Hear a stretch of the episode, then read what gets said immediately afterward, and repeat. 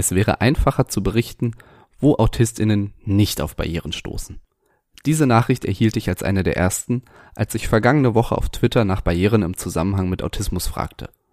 Dahinter verbirgt sich natürlich die Aussage, Barrieren sind überall vorhanden. In der heutigen Episode beschränke ich mich daher auf die Barrieren in der Kommunikation.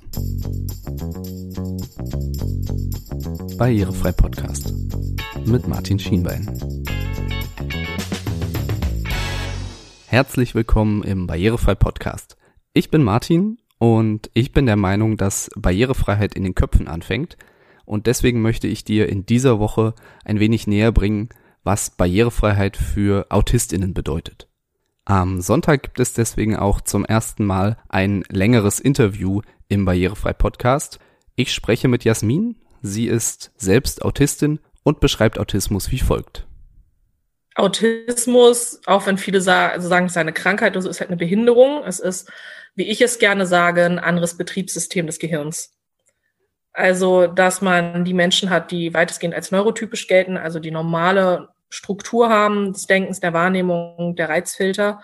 Und dann Leute wie äh, Autistinnen, Menschen mit ADHS oder auch anderen Sachen, die eine andere Gehirnstruktur haben und eine andere Struktur der ähm, Reizwahrnehmung, Verarbeitung, Filterung. Gerade in der Kommunikation zwischen autistischen und neurotypischen Menschen kann es daher häufig zu Barrieren kommen. Die verschiedenen Betriebssysteme sind nicht immer kompatibel. Das kann zu Vorurteilen führen, wie sie Fan auf Twitter beschreibt. Sie sagt, Vorurteile sind immer noch die größte Barriere. Zum Beispiel mein Chef, der mir keine Führungsposition zurückgibt, weil Autisten nicht als Führungskraft geeignet sind. Und auch Philipp kennt solche Vorurteile. Er ist unterstützt kommunizierender Autist und hat mir seine Erfahrungen geschildert. Ich kommuniziere überwiegend schriftlich, beziehungsweise unterstützt über die Verwendung von verschiedenen Kommunikationskarten, Gesten und vor allem über eine dynamische Kommunikationshilfe, einem sogenannten Talker, ein Sprachcomputer mit speziellen Programmen zur Kommunikation. Ich nutze je nach Situation unterschiedliche Schrift- als auch symbolbasierte Programme, und weil meine Muttersprache nicht Deutsch ist, teils welche die zwei Sprachen ausgeben können. Hierbei handelt es sich um ein angepasstes und essentielles Hilfsmittel, das erkennen einige jedoch nicht an, oder mir wird die Nutzung untersagt, damit wird mir dann jedoch die Stimme genommen. Viele Menschen denken aufgrund der unterstützten Kommunikation, dass ich eine kognitive Behinderung habe, was nicht der Fall ist, und behandeln mich entsprechend anders. Ich werde dann wie ein Kind behandelt, situationsunangemessen geduzt, nicht ernst genommen und anderes mehr. Da ich bei vielen Terminen meist in Begleitung einer persönlichen Assistenz bin, werde ich dann auch bei einfachsten Fragen nicht direkt angesprochen, teils behandelt, als ob ich gar nicht da wäre.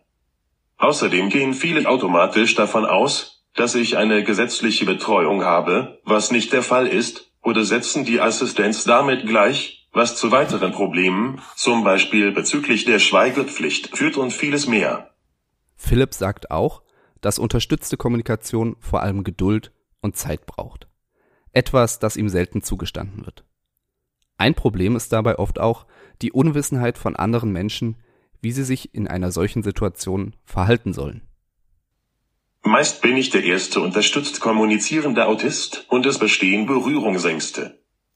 Offenkundig führt dies teils dazu, dass andere sich nicht trauen nachzufragen, wenn sie etwas nicht verstanden haben, was dann zu weiteren Missverständnissen mit teils schwerwiegenden Konsequenzen führen kann. Manche Menschen versuchen mitzulesen, wenn ich den Tocker bediene und greifen oft ungeduldig vor und vollenden die Sätze mundsprachlich. Häufig will ich aber etwas ganz anderes sagen. Sie kommen mir teils auch viel zu nah, versuchen mir zum Beispiel über die Schulter zu sehen. Manche sprechen einfach weiter, während ich noch meine Antwort formuliere, das ist nicht nur schlichtweg unhöflich, sondern lenkt mich extrem ab. Wenn ich alleine unterwegs bin, werde ich oftmals nicht bedient. Oder man möchte mich nicht bei Terminen oder Veranstaltungen dabei haben, ohne mich überhaupt vorher kennengelernt zu haben. Es ist nicht möglich, überall einen der Assistenten dabei zu haben, schon aus Kostengründen nicht und familiäre oder ehrenamtliche Hilfe habe ich nicht. Doch auch in der digitalen Kommunikation gibt es an vielen Stellen Barrieren. Über Twitter schrieb mir June einiges zum Thema und spricht dabei vor allem Video- und Audiokonferenzen mit mehreren Teilnehmenden an, wie sie seit Corona ja unseren Alltag prägen. Irgendwie haben neurotypische Menschen oft diesen Gedanken, dass es mündlich einfach schneller geht und sich angucken oder hören ganz dringend für Metainformationen wichtig ist. Metainformationen, die ich weder in konformer Weise senden noch verarbeiten kann. Um bei solchen Konferenzen mit mehr als drei Teilnehmenden überhaupt dabei sein zu können, benötigt June einige Rahmenbedingungen. Dazu gehören die Möglichkeit, zur Not nur schreibend teilzunehmen, mindestens eine Woche Vorlauf, um sich mental vorzubereiten und ressourcenfressende Dinge auf die Tage davor zu schieben, mehrere Tage nichts planen zur Erholung, einen genau umrissenen Zeitrahmen, in dem man möglichst fertig werden sollte, und möglichst wenig Abdriften und Smalltalk. Doch selbst wenn diese Punkte berücksichtigt werden, ist die Teilnahme für June nicht ohne Probleme möglich. Mehr dazu findest du auf dem Blog. Dort habe ich die ganze Nachricht, die mir June geschickt hat, eingestellt. Mich haben auch noch unzählige weitere Nachrichten zu diesem Thema Autismus und Barrierefreiheit erreicht. Ein Punkt, der dabei immer wieder aufkam, sind Barrieren in Bezug auf die Sinneswahrnehmung. Jasmin erwähnte ja zu Beginn schon die andere Struktur der Reizwahrnehmung, Filterung und Verarbeitung für Autistinnen, die in alltäglichen Situationen zu immensen Problemen führen kann. In der Podcast-Episode am kommenden Sonntag erzählt sie ein wenig mehr darüber.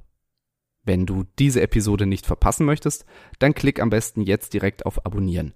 Dann wirst du automatisch benachrichtigt, wenn die Interviewfolge am Sonntag online geht. Bis dahin sage ich, wir hören uns. Ciao.